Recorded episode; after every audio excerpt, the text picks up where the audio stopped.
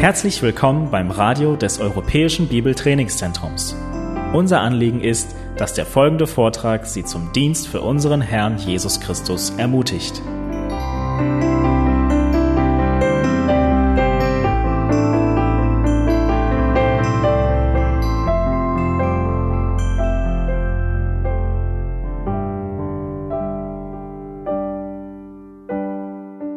Auf Englisch haben wir einen Begriff für Menschen, die die systematische Theologie von der praktischen Theologie gerne trennen. Die heißen Armchair Theologians. Das heißt ungefähr sinngemäß übersetzt Sesseltheologen. Das heißt Menschen, die gerne in einem Sessel sitzen und gerne diskutieren über die Theologie und öfters auch ohne Liebe für die Menschen, die anders äh, überzeugt oder andere Überzeugungen haben. Und wir sehen, wir haben bereits letzten Sonntag gesehen in äh, 1. Korinther Kapitel 8, 9, 10 bis Kapitel 11, Vers 1, dass Paulus eine Frage der Anwendung äh, beantwortet, nämlich dürfen Christen das Fleisch, das Götzen geopfert wurde, essen? Ja oder nein?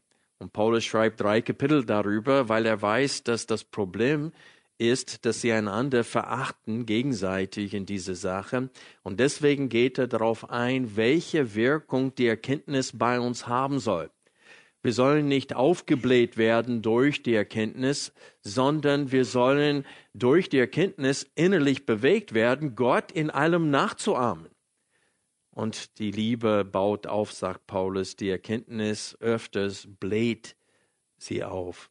Und wir sollen nicht aufgeblasen werden durch die zunehmende Erkenntnis des Wortes Gottes, sondern wir sollen durch diese Erkenntnis im Herzen innerlich bewegt werden, Gott in allem nachzuahmen und einander gegenseitig zu lieben, so dass wir nicht unsere Erkenntnis und die Freiheit, die wir gewonnen haben durch diese Erkenntnis, dass wir diese Freiheit nicht missbrauchen, und dann andere Christen, anderen Brüdern und Schwestern im Herrn äh, zum Stolpern bringen durch die Ausübung unserer Freiheit, die wir durch die Erkenntnis gewonnen haben. Denn Paulus schreibt in diesem Brief, nicht alle Christen haben die Freiheit, gewisse Dinge zu genießen, die wir haben. Und wir wollen aufpassen, dass wir die Erkenntnis in aller Liebe anwenden. Bevor wir 1. Korinther 7, äh, Entschuldigung, 1. Korinther 8 äh, gemeinsam betrachten heute, möchte ich ein paar Aussagen, die ich formuliert habe, vorlesen. Das sind äh, Stichpunkte oder Aussagen, die gewisse, die das Herz des Paulus in diesem Abschnitt klar darstellen. Ich lese sie vor. Erstens, die Liebe baut auf, aber die Erkenntnis bläht auf. Die Liebe für Gott wird anhand unserer Liebe für seine Kinder sichtbar. Gott erkennt die, die ihn lieben. Wir erkennen, dass es nur einen Gott gibt. Wir erkennen, dass wir von ihm und für ihn geschaffen sind. Wenn wir für Gott geschaffen sind, warum reißen wir das nieder, was er aufbaut? Das Ziel des Wissens oder der Erkenntnis ist nicht Freiheit, sondern Liebe und Erbauung. Lass uns jetzt 1. Korinther 8 äh, gemeinsam lesen. Was aber das Götzenopferfleisch betrifft, so wissen wir, dass wir alle Erkenntnis haben. Die Erkenntnis bläht auf, die Liebe aber erbaut. Wenn jemand meint, er habe etwas erkannt, so hat er noch nicht erkannt, wie man erkennen soll. Wenn aber jemand Gott liebt, der ist von ihm erkannt. Was nun das Essen von Götzenopferfleisch betrifft, so wissen wir, dass es keinen Götzen in der Welt gibt und dass kein Gott ist als nur einer. Denn wenn es auch sogenannte Götter gibt im Himmel oder auf Erden, wie es ja viele Götter und viele Herren gibt, so ist doch für uns ein Gott, der Vater, von dem alle Dinge sind und wir auf ihn hin, und ein Herr, Jesus Christus, durch den alle Dinge sind und wir durch ihn. Die Erkenntnis aber ist nicht in allen, sondern manche essen es, da sie bis jetzt an den Götzen gewöhnt waren, als Götzenopferfleisch und ihr Gewissen, da es schwach ist, wird befleckt. Speise aber macht uns nicht angenehm vor Gott, weder sind wir, wenn wir nicht essen, geringer, noch sind wir, wenn wir essen, besser. Seht aber zu, dass nicht etwa diese eure Freiheit den Schwachen zum Anstoß werde. Denn wenn jemand dich, der du Erkenntnis hast, im Götzentempel zu Tisch liegen sieht, wird nicht sein Gewissen, da er schwach ist, bestärkt werden, die Götzenopfer zu essen? Und durch deine Erkenntnis kommt der Schwache um, der Bruder, um dessen Willen Christus gestorben ist. Wenn ihr aber so gegen die Brüder sündigt und ihr schwaches Gewissen verletzt, so sündigt ihr gegen Christus. Darum wenn eine Speise meinem Bruder Ärgernis gibt, so will ich nie und nimmer Fleisch essen, damit ich meinem Bruder kein Ärgernis gebe. Soweit der Text für heute. Ich möchte, bevor wir hier Abschnitt für Abschnitt, Vers für Vers äh, durch diesen Text uns bewegen heute, möchte ich äh, darauf hinweisen, dass ich hin und wieder die Parallelstelle aus Römer 14 mitlesen möchte und ich möchte kurz etwas zu dem Zusammenhang in Römer 14 deswegen sagen. Da spricht Paulus auch von Essen oder Nicht-Essen, aber der Zusammenhang ist etwas anders. Da geht es darum, dass Judenchristen das Essen, das von den Heidenchristen vorbereitet wurde, nicht essen wollten, weil sie wussten nicht, ob es koscher war oder richtig ja, zubereitet wurde. Hier geht es um eine andere Frage, ob man Götzenopferfleisch isst oder nicht. Und obwohl der Hintergrund anders ist, ist die Antwort dieselbe. Weil es geht um Gewissensfragen. Es geht um Bereiche, wo Christen sich nicht einig sind, ob sie die Freiheit haben, das zu tun oder nicht zu tun.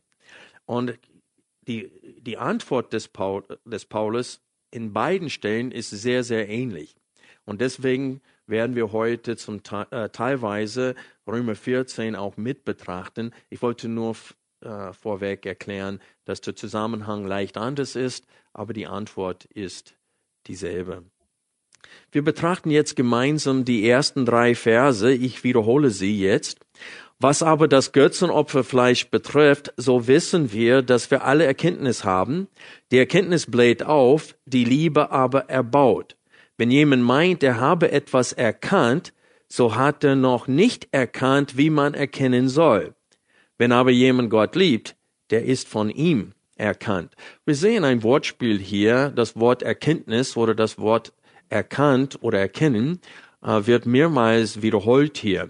Und man fragt sich vielleicht gleich am Anfang, was hat das mit dem Essen von Götzenopferfleisch zu tun? Aber Paulus wiederholt nochmal in Vers 4 die Aussage, was nun das Essen von Götzenopferfleisch betrifft. Das ist fast identisch mit 8 Vers 1. Und so Paulus leitet das Thema hinein mit den Versen 1 äh, bis 3 und dann wiederholt er seine Absicht, diese Frage zu beantworten und dann geht er näher drauf ein. Aber zuerst will er sagen, er will diese falsche Herzenseinstellung der Christen in Korinth ansprechen. Nämlich, dass sie die Erkenntnis lieb haben, aber ihre Geschwister im Herrn nicht.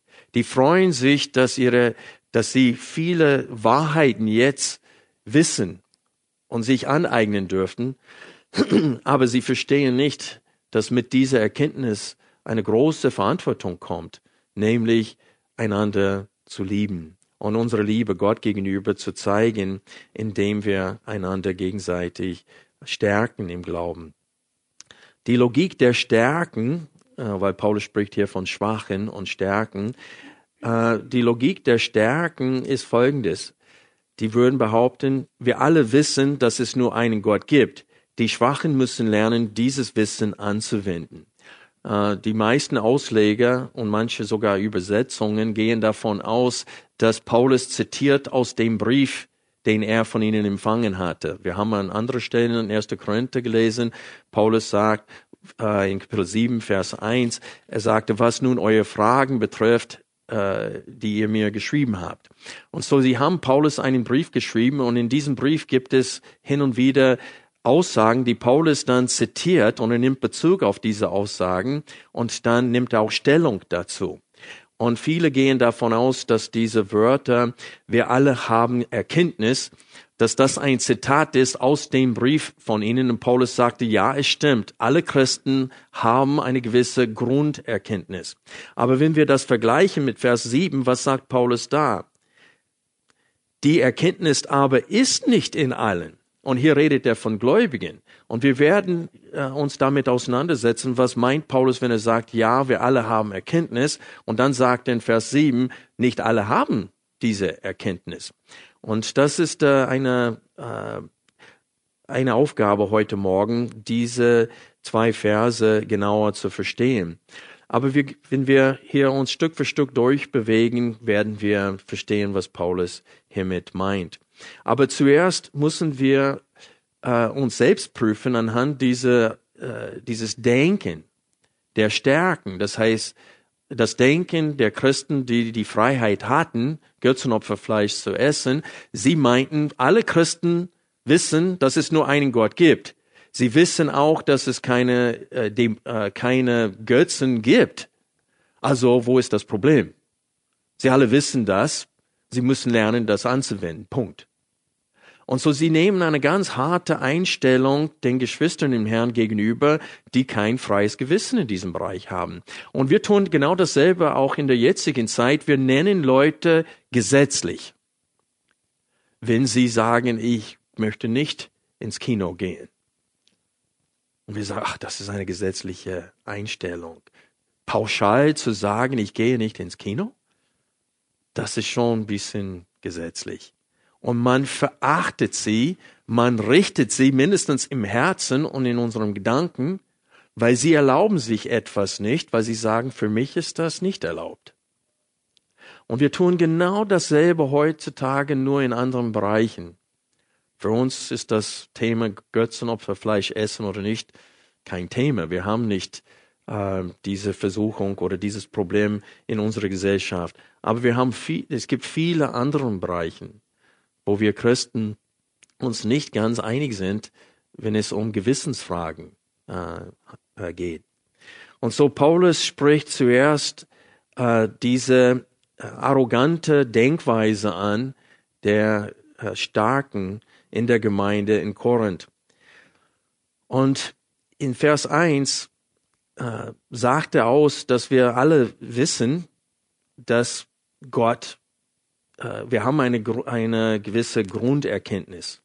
Paulus sagt, wir wissen auch, dass wir alle Christen Erkenntnis haben. Aber dann sagt er, die Erkenntnis bläht auf, die Liebe aber erbaut. Wir wollen diese Aussage nicht falsch verstehen.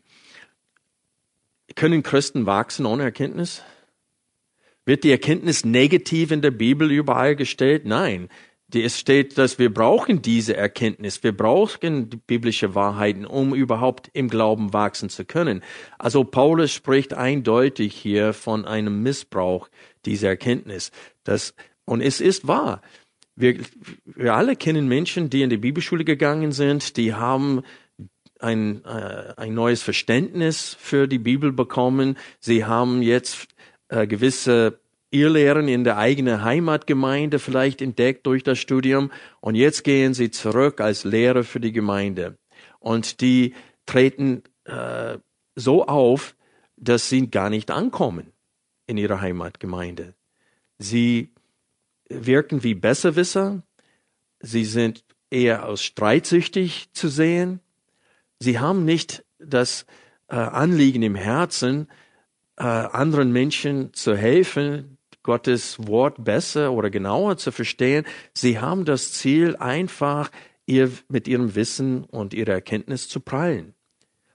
Und sie würden das vielleicht gar nicht so wahrnehmen, wie dass ihr Auftreten sehr negativ ist.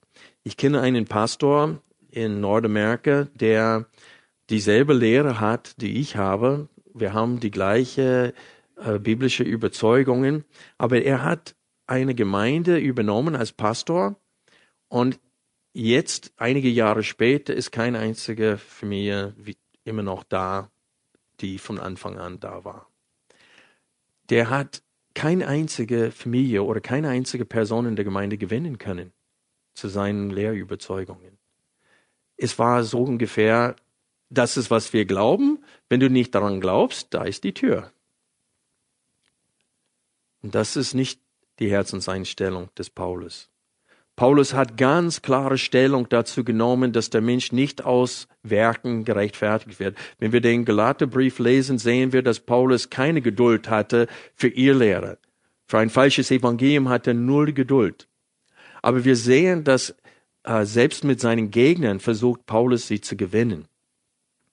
Und es, es betrübt ihn, wenn sie sich nicht gewinnen lassen. Und er bemüht sich darum, nicht ein, ein Gespräch zu gewinnen, sondern seine Zuhörer zu gewinnen.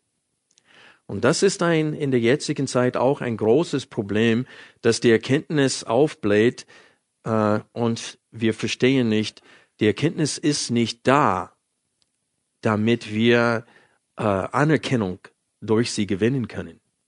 Und das ist das Problem. Viele Leute studieren mit falschen Motiven die wollen in der Lage sein, zu lehren und zu unterrichten und dadurch auch Anerkennung von anderen bekommen. Und ich fürchte, dass viele Menschen äh, die Bibel auf Bibelschulen und Seminaren studieren, nicht lauter, sondern nur, weil sie äh, durch ihr Wissen Anerkennung gewinnen wollen. Und Paulus sagte, das ist ein Problem in der Gemeinde zu Korinth gewesen. Wir haben letzten Sonntag gesehen, dass das Wort aufgeblasen mehrmals vorkommt. Das heißt, die sind arrogant in ihren Gedanken. Und Paulus werft diese Sünde ihnen mehrmals vor. Äh, und er sagt deswegen auch in 1. Korinther 13, dass die Liebe äh, bläht sich nicht auf. Die Liebe ist das Gegenteil von dem, was sie hier tun durch die Erkenntnis. Und er sagte, wenn einer alles weiß und vollkommene Erkenntnis hätte, aber dennoch keine Liebe hätte, wäre er gar nichts. Und das ist das, was Paulus hier auch sagt in Kapitel 8. Er sagte, Erkenntnis ohne Liebe ist gar nichts. Absolut nichts. Weil was ist Gottes Ziel für uns? Was ist das erste Gebot? Wir sollen Gott lieben mit allem, was wir sind. Mit dem ganzen Herzen, mit dem ganzen Verstand, mit der ganzen Seele, mit der ganzen Kraft sollen wir Gott lieben. Und das zweite Gebot, sagt Jesus, ist ähnlich. Liebe deinen Nächsten wie dich selbst. Und das wird, das sind zwei Zitate aus dem Alten Testament. Einmal aus 1. Mose 3, Vers, äh, Entschuldigung, äh, 1. Mose, nee, Entschuldigung, 3. Mose, Kapitel 19, Vers 18 und einmal aus 5. Mose, Kapitel 6. Und so Paulus äh, zitiert das Alte Testament in dem Galaterbrief, wenn wir diese Stelle kurz ausschlagen, sehen wir, dass das Problem überall war in den Ortsgemeinden. Und wir erleben das, wenn wir Gemeinden gründen, dass das erste Problem, das wir in alle Gemeindegründungen haben, ist, dass wir zur Einheit kommen. Und teilweise, weil Menschen Erkenntnis haben, aber mit dieser Erkenntnis nicht richtig umgehen. Und wir sehen hier in Galater 6, dass Paulus, nachdem er argumentiert hatte, dass die Christen große Freiheit in Christus haben, sagt er in äh, ab Kapitel 5, Vers 13, denn ihr seid zur Freiheit berufen worden, Brüder, nur gebraucht nicht die Freiheit als Anlass für das Fleisch, sondern dient einander durch die Liebe. Denn das ganze Gesetz ist in einem Wort erfüllt, in dem du sollst deinen Nächsten lieben wie dich selbst. Wenn ihr aber einander beißt und frisst, so seht zu, dass ihr nicht voneinander verzehrt werdet. Und so Paulus spricht das Thema an, dass selbst in der Gemeinde äh, in Galatien gab es Probleme, dass sie lieblos miteinander umgegangen sind. Und sie haben ihre Freiheit in Christus missbraucht und sind nicht liebevoll miteinander umgegangen. Und Paulus zitiert die Stelle aus 3. Mose 19, Vers 18 und sagt, das gesamte Gesetz ist in einem Wort zusammengefasst oder erfüllt. Liebe deinen Nächsten wie dich selbst. Und wir zeigen unsere Liebe Gott gegenüber, indem wir einander lieben. Der Leib Jesu Christi existiert als wiedergeborenen Christen und Gott liebt alle seine Kinder. Und wir zeigen Gott, dass wir ihn lieben, indem wir einander lieben. Alle von uns, die Kinder haben, freuen wir uns nicht, wenn andere Menschen Interesse für unsere Kinder zeigen und sich investieren in unsere Kinder? Wir freuen uns sehr, wenn andere Menschen unsere Kinder tatsächlich lieb haben und wir empfinden das als Liebe für uns. Und bei Gott ist es genauso. Wir zeigen Gott, dass wir ihn lieb haben, indem wir seine Kinder lieben. Und das ist das, was Paulus hier sehr, sehr stark betont in 1. Korinther 8. Und das sehen wir äh, in Vers 3. Wenn jemand meint, er habe etwas erkannt, so hat er noch nicht erkannt, wie man erkennen soll. Wenn aber jemand Gott liebt, der ist von ihm erkannt. Und das heißt, Gott erkennt Menschen an, nicht die viel Erkenntnis haben, sondern die viel Liebe haben. Und so Paulus will sagen, wenn du Gottes Anerkennung haben möchtest, dann willst du es nur durch die Ausübung der Liebe empfangen, nicht durch die Vermehrung deiner Erkenntnis. In der Gesellschaft kann es sein, dass du mehr, mehr Anerkennung bekommst durch das Wissen. Und wir alle prallen damit. Wir alle kennen Menschen auch, wir sagen, Mensch, der kann fünf Sprachen. Wow, der Mensch kann das und das und das. Und wow, hast du die Predigt nicht gehört? Der kann so gut predigen. Oh, wir müssen seine Frau fragen wie sie seine Predigten empfindet. Ob sie da sitzt und denkt, du Heuchler. Oder ob sie denkt, ja, mein Mann lebt das aus, was er verkündigt. Das ist der Unterschied. Das ist das, was Paulus hier gleich zum Beginn der Betrachtung dieser Frage sagen will. Hat die Erkenntnis dich verändert? Wenn nicht, dann bist du ein, dann bist du aufgeblasen. Du bist ein Nichts in Augen Gottes. Auch wenn du fünf Sprachen kannst, bist du absolut nichts in seinen Augen. Die Liebe baut auf. Und Gott erkennt die, die ihn lieben und ihre Liebe ihm gegenüber zeigen, indem sie seine Kinder lieben. Und indem sie zusammen mit Gott arbeiten für den Aufbau äh, eines jedes, äh, äh, eines jeden Kindes Gottes. Und das werden wir sehen, während wir uns bewegen durch diesen Text, wenn er sagt, du sollst nicht äh, den Bruder, für, für den Jesus gestorben ist, zerstören durch deine Freiheit. Das heißt, wir sollen nicht niederreißen, was Gott aufbaut, sondern mit Gott zusammenarbeiten für die Förderung eines jeden Kindes Gottes. Und das ist unser Problem. Wir wollen nicht, dass unsere Freiheit uns äh, entnommen wird und sind nicht bereit, auf Freiheiten zu verzichten, damit andere Christen gefördert werden in ihrem Glauben. Und dazu werden wir aufgerufen in Kapitel 8, Kapitel 9, in Kapitel 10 in 1. Korinther. Gut, wir kommen zurück zu der Betrachtung der ersten Verse und ich möchte kurz auf Vers 2 eingehen, wo es steht, wenn jemand meint, er habe etwas erkannt, so hat er noch nicht erkannt, wie man erkennen soll. Also in Vers 2 verwendet Paulus hier ein, ein Verb, das er auch in 1. Korinther äh, 3, Vers 18 verwendet. Und wenn ihr auf die erste Folie heute achtet, sieht ihr, ähm, dass Paulus hier genau dasselbe aussagen will wie in 1. Korinther 3, Vers 18. Dort lesen wir, wenn äh, äh, äh, niemand betrüge sich selbst, wenn jemand unter euch meint, weise zu sein in dieser Welt, so werde er töricht, damit er weise wird. Und Paulus verwendet hier dasselbe Wort, wenn jemand meint. Das heißt, wenn einer zu viel von sich denkt und denkt, dass ich bin angekommen, ich bin weise, dann soll er töricht werden, damit er tatsächlich weise wird. Und Paulus sagt das Gleiche aus hier in 1. Korinther 8, äh, Vers 2, wenn er sagt, dass wenn einer meint, ähm, äh, er habe etwas erkannt, so hat er noch nicht erkannt, wie man erkennen soll. Das heißt, er hat noch nicht verstanden, wozu die Erkenntnis von Gott gegeben wurde. Alles, was Gott uns gegeben hat an Erkenntnis, sollte dazu dienen, dass wir Gott mit allem lieben, was wir sind, und dass wir unsere Nächsten lieben wie uns selbst. Das ist übrigens das Ziel der Kindererziehung. Viele Eltern haben das noch nicht ganz beherzigt. Das Ziel der Kindererziehung ist nicht, dass meine Kinder allen anderen sich an alle deutsche Sitten halten und Menschen direkt in die Augen gucken, beim Hände geben und so weiter. Das ist nicht verwerflich, aber das ist nicht, wozu wir aufgefordert werden in der Schrift. Wir sind aufgefordert, als Eltern unseren Kindern beizubringen, Gott mit allem zu lieben, was sie sind und ihren Nächsten zu lieben wie sich selbst. Sogar anderen Menschen höher zu achten, als sie sich selbst achten. Das ist unsere Aufgabe. Und das ist das, was, wozu die Erkenntnis dienen soll. Ich habe überlegt, was für einen Titel ich der Predigt heute geben sollte und ich konnte mich nicht äh, einigen. Ich weiß nicht, ob man das sagen kann auf Deutsch so, aber ich habe zwei Titel deswegen. Eine Titel heißt Die von Gott gewollte Wirkung der Erkenntnis und zweitens, zweitens Erkenntnis ist ein Mittel zum Zweck. Die Erkenntnis ist dafür da, dass wir Gott mehr lieben, als wir es früher getan haben und dass wir unsere Nächsten so lieben, wie wir uns selbst lieben. Alles, was Gott uns in seinem Wort gegeben hat, dient zu diesen zwei Dingen. Dazu ist die Erkenntnis da.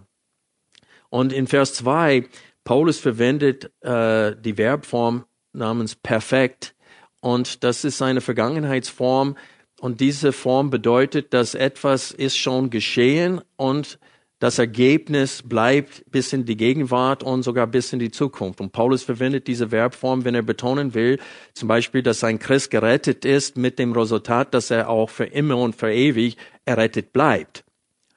Und hier benutzt er das, um zu sagen, dass wenn einer meint, dass er schon angekommen ist, indem er eine vollkommene Erkenntnis hat, dann sollte er das umdenken. Wenn einer meint, ich bin, äh, dass ich angekommen bin bezüglich der Erkenntnis, dann sagt er, dann hast du noch nicht erkannt, wie du erkennen solltest. Und das ist, äh, deswegen schrieb Paulus auch in äh, 1. Korinther 13, Vers 9, dass wir nur stückweise erkennen in der jetzigen Zeit. Aber wenn einer meint, der kennt, er kennt schon vollkommen alles, dann ist er schon arrogant. Und Paulus sagte, genau wie in 1. Korinther 3, Vers 18, wenn jemand unter euch meint, weise zu sein in dieser Welt, so werde er töricht, damit er weise wird. Und deswegen sagt er, wenn jemand meint, er habe schon vollkommene Erkenntnis, so hat er noch nicht erkannt, wie man erkennen soll. Und diese sollte zu, als Einleitung, als Einführung seiner Antwort auf, auf die Frage, äh, ob man Götzenopferfleisch essen darf oder nicht, das dient als Einleitung, als Einführung dafür. Und Paulus will sagen, hör mal zu. Ich will ein Thema erstmal ansprechen, ehe ich die Frage direkt beantworte. Und das ist das Thema eurer Lieblosigkeit. Und so, wir setzen an, indem wir zum zweiten Hauptpunkt der Predigt kommen heute. In Vers 4 setzt Paulus nun mit der Erkenntnis an, die alle Christen besitzen und teilt uns mit, welche Wirkung diese Erkenntnis mit sich bringen soll. Wie ich vorhin gesagt habe, die Starken in Korinth haben gedacht, wir alle Christen erkennen, dass es nur einen Gott gibt, also lass die Schwachen langsam erwachsen werden in ihrem Glauben und lernen, dass es okay ist, das Fleisch zu essen. Und Paulus sagt, ja, wir wissen, dass es nur einen Gott gibt, aber wir wissen auch etwas über Gott. Und das sehen wir hier in den Versen vier bis sechs. Ich lese diese Verse noch einmal vor. Was nun das Essen von Götzenopferfleisch betrifft, so wissen wir, dass es keinen Götzen in der Welt gibt und dass kein Gott ist als nur einer. Denn wenn es auch sogenannten, sogenannte Götter gibt im Himmel oder auf Erden, wie es ja viele Götter und viele Herren gibt, das heißt unter den Nationen in ihrem Denken, so ist doch für uns ein Gott, der Vater, von dem alle Dinge sind und wir auf ihn hin, und ein Herr, Jesus Christus, durch den alle Dinge sind und wir durch ihn. Also wir wissen nicht allein, dass es einen Gott gibt, sagt Paulus, sondern auch, dass wir durch ihn und für ihn geschaffen wurden. Also auch wenn die Götzen nicht sind, sollen wir für Gott leben, indem wir keine seiner Kinder mit einem schwachen Gewissen zur Sünde verleiten. Also Paulus sagte, ihr habt recht, wir alle haben eine gewisse Erkenntnis. Aber diese Erkenntnis ist da, damit wir entsprechend dieser Erkenntnis wandeln. Diese Erkenntnis soll eine gewisse Wirkung bei uns haben. Und wenn wir sagen, dass es nur einen Gott gibt, dann müssen wir auch gleichzeitig sagen und uns selbst davon überzeugen, dass wir geschaffen würden für ihn und nicht für uns selbst. Das heißt, ich lebe nicht für meine Freiheit, für meine Träume, für meine Wünsche, für meine Ziele. Ich lebe für Gott. Und Gottes Ziel ist es, dass alle seine Kinder ankommen, dass alle seine Kinder gefördert werden im Glauben. Und er will, dass wir mit ihm wirken für die Förderung seiner Kinder. Und so Paulus sagte, wenn ihr die, das Wissen habt und die Erkenntnis habt, dass es nur einen Gott gibt, dann habt ihr auch zugleich die Erkenntnis, dass wir für ihn geschaffen wurden und nicht er für uns. Und wir sollen in seinem Sinne miteinander umgehen, sagt Paulus. Und so Paulus sagte, ihr habt recht, wir alle haben eine Grunderkenntnis, aber diese Grunderkenntnis beinhaltet unsere Pflicht, als Sklaven Jesu Christi hier im Alltag unterwegs zu sein. Und das, was uns so unwillig macht, unseren Geschwistern im Herrn gegenüber, ist, dass wir fühlen uns immer wieder im Recht. Wir, wir, wir hassen es, wenn eine unsere Freiheit etwas einschränkt. Wir fühlen uns gekränkt dadurch. Und wir werfen den anderen vor, ihr seid gesetzlich. Aber so sollen wir nicht mit unseren Geschwistern im Herrn umgehen. Es gibt tatsächlich Menschen, die gesetzlich sind. Das heißt, sie haben ein falsche, einen falschen Maßstab der Gerechtigkeit dargestellt und ich rede nicht davon. Ich rede von wirklich wiedergeborenen Geschwistern im Herrn und ich rede nicht von Sachen, wo eine Frau sagte mir, ich habe Anstoß daran, dass der Mann ein Bart trägt. Und Jesus hat ein Bart getragen. Alle Juden haben in der Antike ein Bart getragen. Also das ist absolut absurd. Die, sie soll wirklich äh, äh, lernen, was die Bibel lehrt über ein Bart tragen oder nicht tragen. Aber es gibt, wie gesagt, äh, Situationen, wo Christen ganz unterschiedliche Überzeugungen bezüglich Gewissensfragen haben und da müssen wir äh, tadellos miteinander umgehen. Wenn wir auf Folie 2 schauen, dann sehen wir, warum Paulus als Teil seiner Antwort auf diese Frage betont, was wir über Gott wissen. Und hier sehen wir in Vers 6, so ist doch für uns, und seht ihr diese parallele Aussage hier, ein Gott der Vater, von dem alle Dinge sind und wir auf ihn hin. Das heißt, von Gott sind alle Dinge. Das heißt, Gott hat alles ins Leben gerufen, der hat alles geschaffen, er ist der Schöpfer und dann sehen wir, was Gottes Ziel in der Schöpfung war. Und wir auf ihn hin. Was heißt das? Und wir auf ihn hin. Und wir wurden geschaffen auf ihn hin. Was heißt das? Das heißt nichts anderes, als dass wir für Gott geschaffen wurden. Und deswegen endet, das heißt, Paulus beginnt seine Antwort auf diese Frage genau wie er seine Antwort beendet. Und er beendet seine Antwort ähm, am Ende von Kapitel 10 und zum Beginn von äh, Kapitel 11 und wir lesen am Ende von Kapitel 10 folgendes, Vers 31, ob ihr nun isst oder trinkt oder sonst etwas tut, tut alles zur Ehre Gottes. Und so Paulus bringt alles wieder zurück auf diesen Punkt, was wir hier in, am Anfang seiner Antwort sehen, nämlich ihr seid durch Gott geschaffen und für Gott geschaffen, also lebt für ihn. Und wenn wir äh, den nächsten Vers, Vers 32 in Kapitel 10 lesen, steht es, seid unanstößig, sowohl für Juden als auch für Griechen, als auch für die Gemeinde Gottes. Und das ist genau das, was wir in unserem Text sehen, in Kapitel 8, nämlich, dass wir ohne Anstoß äh, leben sollen. Wenn wir betrachten hier Vers 9, seht aber zu, dass nicht etwa diese eure Freiheit den Schwachen zum Anstoß werde. Und so wir sehen, genau wie Paulus seine Antwort auf diese Frage begonnen hat, so endet er seine Beantwort auf diese Frage, nämlich wir waren und wurden für Gott geschaffen. Also seht zu, dass du Gott zufriedenstellst. Und das ist die Verbindung zwischen den Versen 4 bis 6 zu dem, was wir in Vers 3 gelesen haben, nämlich wenn aber jemand Gott liebt, der ist von ihm erkannt. Wir gewinnen die Anerkennung Gottes, indem wir unseren Mitmenschen lieben, wie er es uns vorgeschrieben hat, indem wir auf unsere Rechte verzichten, auf unsere Träume, unsere Pläne, um dann als Sklave Jesu Christi unterwegs zu sein in der Gesellschaft. Und wenn wir die, die, zweite Hälfte lesen hier, und es steht hier, wir wissen, dass wir ein, dass es nur einen Gott gibt, den Vater, von dem alle Dinge sind und wir auf ihn hin, und ein Herr, Jesus Christus, durch den alle Dinge sind, das heißt, durch den wir geschaffen wurden, und wir durch ihn. Und das heißt, wir haben ein, wir sind für Gott und durch Gott geschaffen. Und das ist, das soll uns klar sein, dass wir gehören uns selber nicht. Und an dieser Stelle möchte ich die Parallelstelle aus Römer 14 gemeinsam betrachten. Römer 14, die Verse 6 bis 9.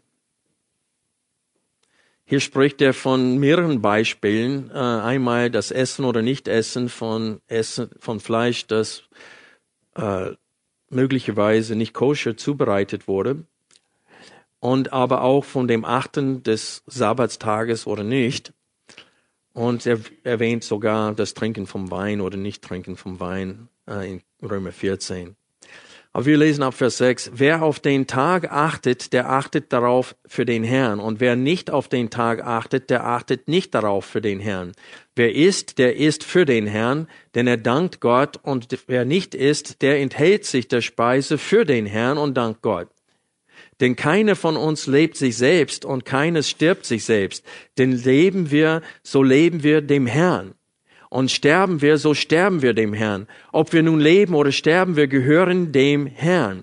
Denn dazu ist Christus auch gestorben und auferstanden und wieder lebendig geworden, dass er sowohl über Tote als auch über Überlebende Herr sei. Und so, was Paulus auch an dieser Stelle wieder betont ist, ihr gehört Jesus Christus. Ihr gehört Gott. Ihr lebt für ihn, nicht für euch selbst. Und wenn wir diese Einstellung haben, dann das Verzichten auf unsere Rechte und unsere Freiheiten in Christus fällt uns dann nicht schwer. Aber wenn wir diese Einstellung nicht haben, dann fällt es uns doch sehr, sehr schwer.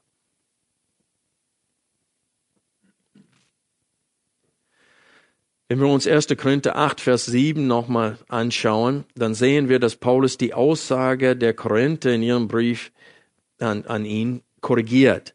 Die hatten gesagt, wir alle haben Erkenntnis und Paulus stimmt das zu und sagt, ja, in gewisser Hinsicht haben wir die Erkenntnis, aber wir wenden sie nicht wahr, äh, richtig an.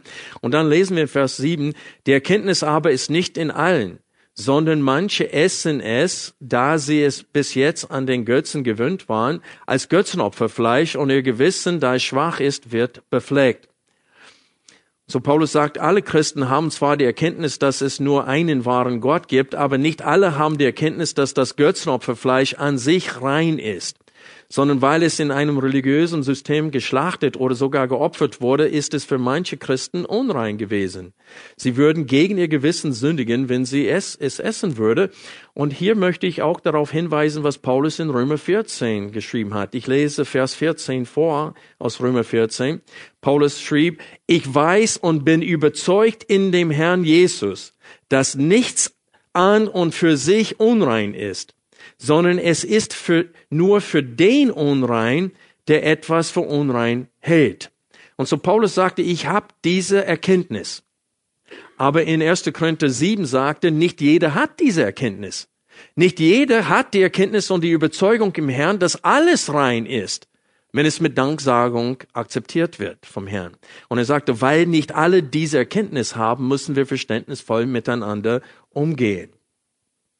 Und wir kommen jetzt zum vierten Punkt der heutigen Predigt, nämlich ob man ist oder nicht ist, ist man nicht besser oder schlechter vor Gott. Das ist Vers 8 in 1. Korinther 8. Speise aber macht uns nicht angenehm vor Gott. Weder sind wir, wenn wir nicht essen, geringer, noch sind wir, wenn wir essen, besser. Das ist eine ziemlich deutliche Aussage, nicht wahr? Durch die Ausübung der Liebe gewinnen wir Anerkennung vor Gott aber nicht, ob wir essen oder nicht essen. Und das ist das Problem. Wir Christen richten immer wieder neu aus eine äußerliche Gerechtigkeit, wodurch wir unser Gewissen auch zum Schweigen bringen, so dass wir denken, ich schaffe den Willen Gottes einigermaßen. Aber eigentlich, wenn wir wirklich Gottes Maßstab im Herzen begreifen würden, nämlich, dass wir einander höher achten, als wir uns selbst achten müssen. Wenn wir Römer 12, alle Befehle in Römer 12 beachten würden, würden wir alle, es würde uns allen klar machen, wie oft wir tagtäglich versagen dem Willen Gottes gegenüber. Wir sind alle absolute Versager. Weil es steht da, wir sollen sogar unsere Feinde lieben, dass wir nicht Scheldwort mit Scheldwort vergelten sollen, dass wir nicht Böse mit Bösem vergelten sollen. Und das tun wir täglich. Obwohl wir es nicht tun wollen. Und laut Gelate 6 können wir diese Begierden des Fleisches, diese Selbstliebe nur, wie können wir sie überwinden? Indem wir im Heiligen Geist wandeln. Und deswegen sage ich euch, deswegen ist unsere Gemeinde kein programmorientierte Gemeinde. Wir setzen nicht viel Wert auf ständig Kurse, Kurse, Kurse, Kurse, Kurse, lernen, lernen, lernen, lernen, lernen. Wir wollen deswegen auch Sonntagnachmittags keinen Gottesdienst, zusätzlichen Gottesdienst haben. Wir wollen, dass ihr Zeit dafür habt, füreinander, euch gegenseitig einzuladen, einander gegenseitig aufzubauen im Herrn. Denn es nützt nichts, wenn wir nur Erkenntnis, Erkenntnis, Erkenntnis, Predigten, Predigten, Predigten hören, aber das nicht anwenden. Und wir alle wissen mehr, als wir tatsächlich anwenden. Und wir können nur, indem wir Gott anflehen, jeden Tag neu, dass er uns erfüllt mit dem Heiligen Geist, können wir mit Milde und Sanftmut auf unsere Mitmenschen reagieren, die uns sicherlich enttäuschen werden. Paulus geht davon aus in den Kolosserbrief und er sagte, vergebt euch einander gegenseitig. Warum? Weil sie sich gegenseitig sündigen werden. Und das vor allem innerhalb der Ehe, innerhalb der Familie zu Hause. Also Speise macht uns nicht angenehm vor Gott, ob wir essen oder nicht essen. Das ist nicht das, was zählt. Was sagt Paulus zum Ende der, seiner Antwort? ob er isst oder trinkt oder sonst etwas tut, tut alles zur Ehre Gottes. Und Gott sagt, das ist, was bei mir ankommt. Und deswegen hat Paulus geschrieben, wer auf den Tag achtet, der achtet darauf für den Herrn.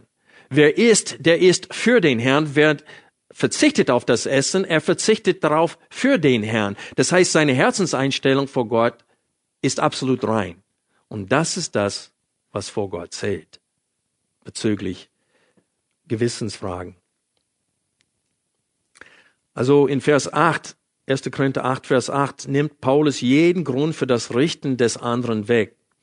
In Römer 14 verbietet Paulus das gegenseitige Richten äh, bezüglich Gewissensfragen und Paulus betont sehr stark in, 1, in Römer 14, dass wir einander nicht richten sollen. Das geht komplett durch seine Antwort äh, auf diese Fragen, Gewissensfragen in Römer 14. Hier wird es nicht so betont, aber indem Paulus sagt, ob dir ist oder nicht ist, seid ihr nicht angenehmer vor Gott. Nimmt er die Basis für das gegenseitige Richten weg. Versteht ihr? Wir konnten die Stelle aus Römer lesen, ähm, aber wegen der Zeit äh, verzichte ich darauf heute. Aber wie gesagt, äh, wenn wir genauer Vers 8 betrachten, ähm, sehen wir, dass Paulus sagt, ob ihr das tut oder es nicht tut, seid ihr nicht besser oder schlechter im Herrn. Was zählt bei Gott? Vers 9. Seht aber zu, dass nicht etwa diese eure Freiheit den Schwachen zum Anstoß werde. Das ist das, worauf Gott achtet. Das ist das, was für ihn wichtig ist. Ich möchte eine Illustration aus der jetzigen Zeit nehmen. Es gibt Christen, die äh, dahinter gekommen sind, dass der Ursprung von Weihnachten nicht ganz christlich sei. Das heißt, es war für manche Christen eine ganz große Überraschung, als sie erfuhren, dass Jesus nicht am 25. Dezember geboren wurde, sondern dass seine Geburt von der, wahrscheinlich der katholischen Kirche, äh, die haben gesagt, da gibt es so ein heidischen Fest an diesem Tag zur Jahreswechsel, wo die Tage länger werden und dass sie sagen, die Heiden feiern das, also wir geben denen eine Alternative und wir machen einen christlichen Feiertag daraus. Und die Kirche hat sich vor einige hunderte Jahre sich dafür entschieden, äh, das zu tun. Und die meisten Christen heutzutage wissen gar nichts davon. Und dann kriegen sie ein Traktat in der Hand gedrückt, wo Menschen sagen, das ist sogar eine Sünde, die Geburt Jesu zu feiern am 25. Dezember. Und ich sage erstens, wir sollen jeden Tag seine Geburt, seine Menschwerdung feiern. Nicht nur am 25., sondern 365 Tage im Jahr sollen wir äh, die, seine Geburt feiern. Aber ich verstehe, dass manche Christen denken, wow, wie könnte unsere Väter was heilig ist mit, mit dem, was unheilig ist, vermischen? Und die sagen, ich will keinen Weihnachtsbaum haben oder ich will keine Geschenke austauschen an diesem Tag. Das ist so weltlich, diese Feiertage. Und die sagen, ich will nichts damit zu tun. Und wenn sie das für Gott tun, ist das gut und richtig in den Augen Gottes. Aber sie dürfen nicht die anderen Christen richten, die sagen, ich sehe diesen heidnischen, heidnischen Ursprung gar nicht. Ich sehe nur, dass ein Tag wurde gewählt in der Kirchengeschichte, dass wir an diesem Tag uns konzentrieren auf Jesus, auf seine Menschwerdung und wir freuen uns darüber und wir feiern das. Und ich kann euch sagen, ich bin der festen Überzeugung, dass Gott mit beiden Christen hochzufrieden ist. Ob sie feiern oder nicht feiern. Weil die, die nicht feiern, tun es für den Herrn. Und die, die feiern, tun es für den Herrn. Und das ist das, was Paulus hier uns sagen will. Die, die nicht essen, die, die, die verzichten darauf für den Herrn. Und die, die doch essen in aller Freiheit, die tun es mit Danksagung dem Herrn gegenüber. Und so Paulus spricht grundsätzlich die Herzenseinstellung an hier.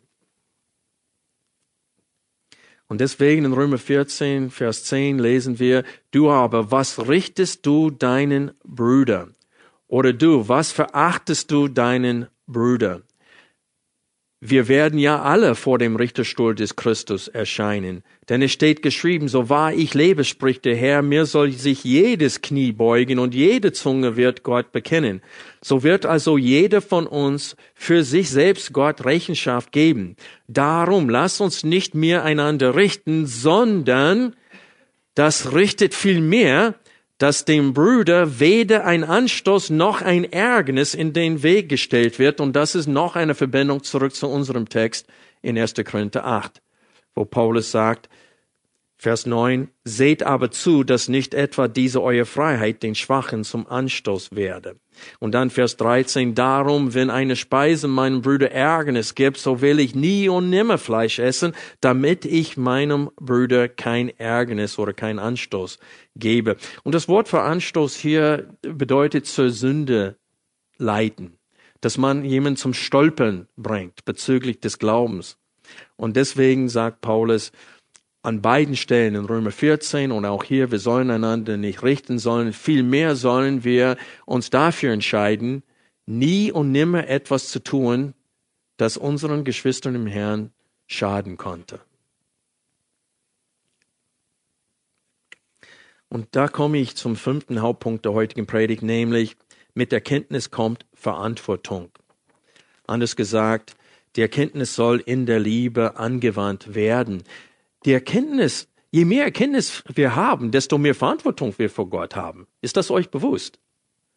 Wenn man mehr und mehr lernt von der Bibel und mehr und mehr verstanden hat, dann hast du noch mehr Verantwortung vor Gott.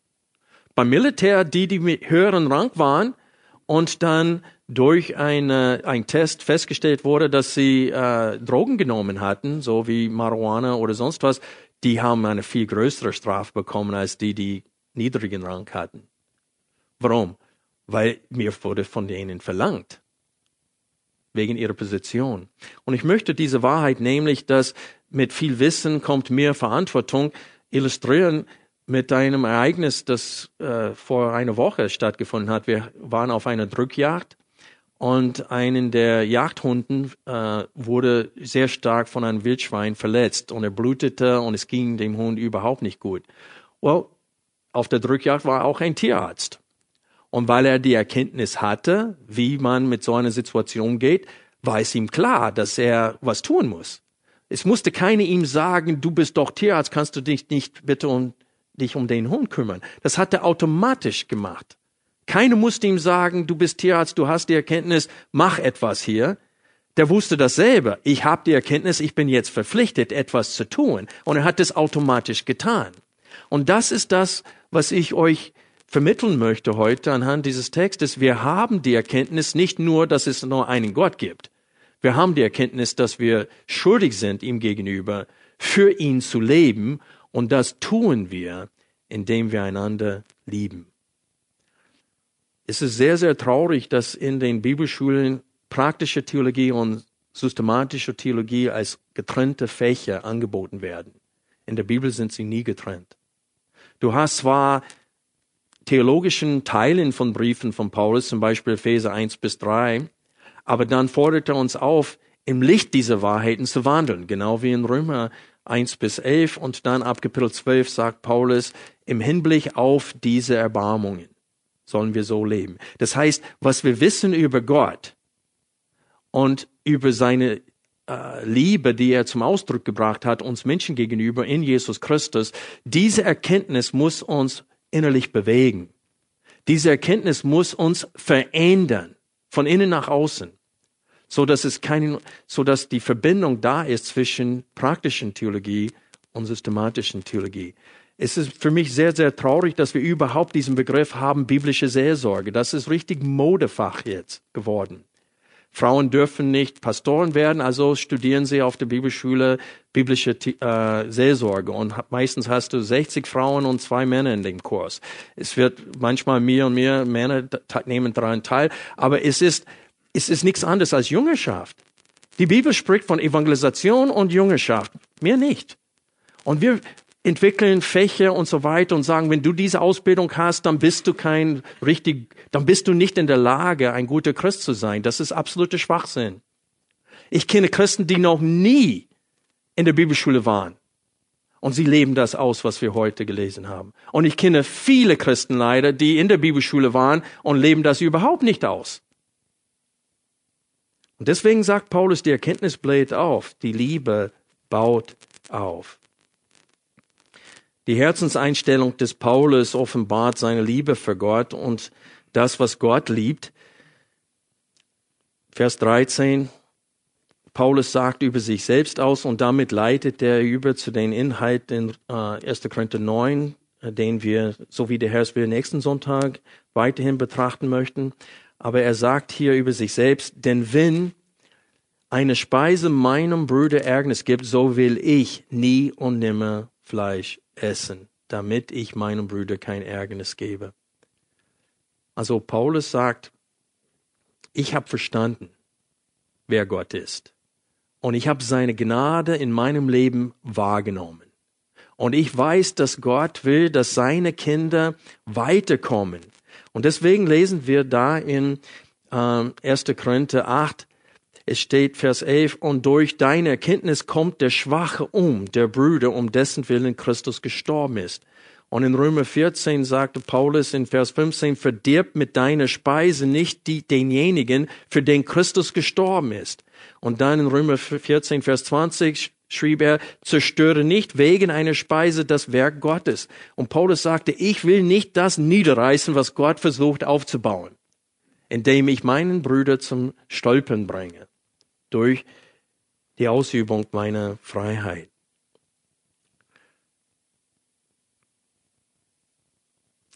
Wir kommen jetzt zum Schlusswort der heutigen Predigt. Wir sehen anhand des ersten Korintherbriefes, wie die wahre Geistlichkeit aussieht. Das Wissen von biblischer Wahrheit führt nicht automatisch zur geistlichen Reife. Das muss uns klar sein. Die Tatsache ist, dass wir mit zunehmender Erkenntnis sogar weniger geistlich werden können, weil wir das Gelernte nicht in die Praxis umsetzen und werden einfach stolz, dass wir so viel wissen. Also wir wissen, dass es nur einen Gott und nur einen Herrn gibt. Aber wissen wir auch, dass durch Gott und für Gott, dass wir äh, durch Gott und für Gott geschaffen wurden? Ist das uns ebenso klar? Woran erkennen wir, dass wir diese Erkenntnis haben, dass wir für Gott geschaffen wurden und dass wir für ihn leben sollen? Woran erkennen wir das? Wir erkennen es daran, dass wir zusammen mit Gott in der Ausführung seines ewigen Ratschlusses kämpfen und dass das das Ziel für den Alltag ist für uns. Alle offene Türen, die der Herr für uns aufmacht am Tag, die wahrzunehmen und durch diese Türen zu gehen und zusammen mit Gott zu arbeiten für die Errettung und für ähm, die Förderung im Glauben alle seine Kinder. Und Jesus hat dies vorgelebt. Deswegen in Philipper 2 sagt Paulus, diese Einstellung sei in euch, die auch in Jesus Christus war. Und er spricht von seiner Menschwerdung und sagt, der hat sich so gedemütigt, obwohl er Gott ist, um uns zu dienen, um uns zu retten von unseren Sünden. Und Paulus sagte, wie können wir dann uns selbst höher achten, als wir anderen Menschen achten, wenn selbst der Schöpfer sich nicht höher geachtet hat und sich erniedrigte für uns. Diese Woche hatte ich die Gelegenheit, mehrere Stunden mit einem ungläubigen Ehepaar zu, mich zu unterhalten. Und im Laufe des Gesprächs nach etlichen Stunden hat die Frau etwas über mich gesagt, worüber ich mich sehr gefreut habe. Sie sagte, du denkst ständig an andere Menschen. Und ich habe mich sehr über diese Aussage gefreut, weil ich weiß, wie oft das mir nicht gelingt. Aber in dem Gespräch konnte sie das raushören, wie ich über das Leben geredet habe und wie ich mit Menschen umgehe und so weiter. Und sie sagte, Mensch, du denkst ständig an andere. Ich wünschte, dass diese Aussage wirklich wahr wäre. Denn ich denke öfters nicht an andere, sondern an mein Vorhaben für den Tag. Freunde, wir Christen machen uns immer wieder Gedanken darüber, wie wir Jesus bezeugen können. Und viele denken, wir müssen Missionseinsätze machen und so weiter. Aber die, was sagt Jesus zu diesem Thema? Salz und Licht. Das ist, wie wir evangelisieren. Und bis wir authentische Christen werden, werden wir nie gute Evangelisten werden. Denn es geht nicht nur darum, dass wir Erkenntnis vermitteln, sondern dass wir in Licht dieser Erkenntnis leben. Dann werden Menschen zum Glauben kommen durch unser Vorbild und durch die Predigt, die wir weitergeben. Lass uns beten.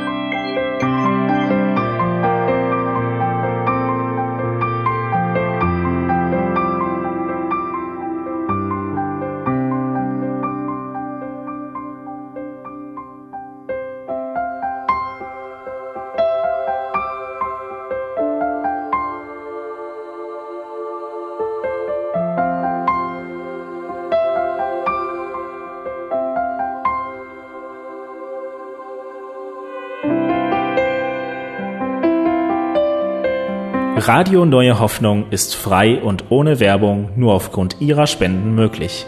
Wenn Sie weitere Informationen dazu finden möchten, wie Sie Radio Neue Hoffnung unterstützen können, besuchen Sie die Webseite www.rnh.de.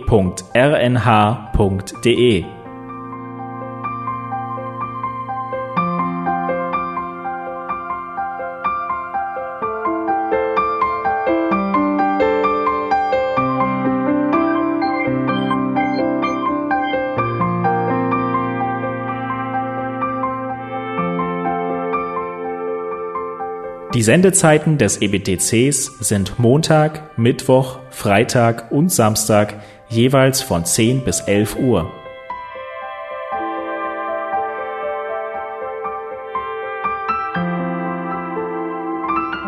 Sie finden uns im Internet unter www.ebtc.org.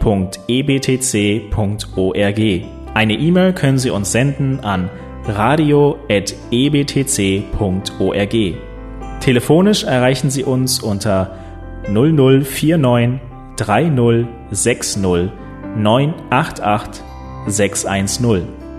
Unsere Postanschrift lautet an der Schillingbrücke 4 in 10243 Berlin, Deutschland.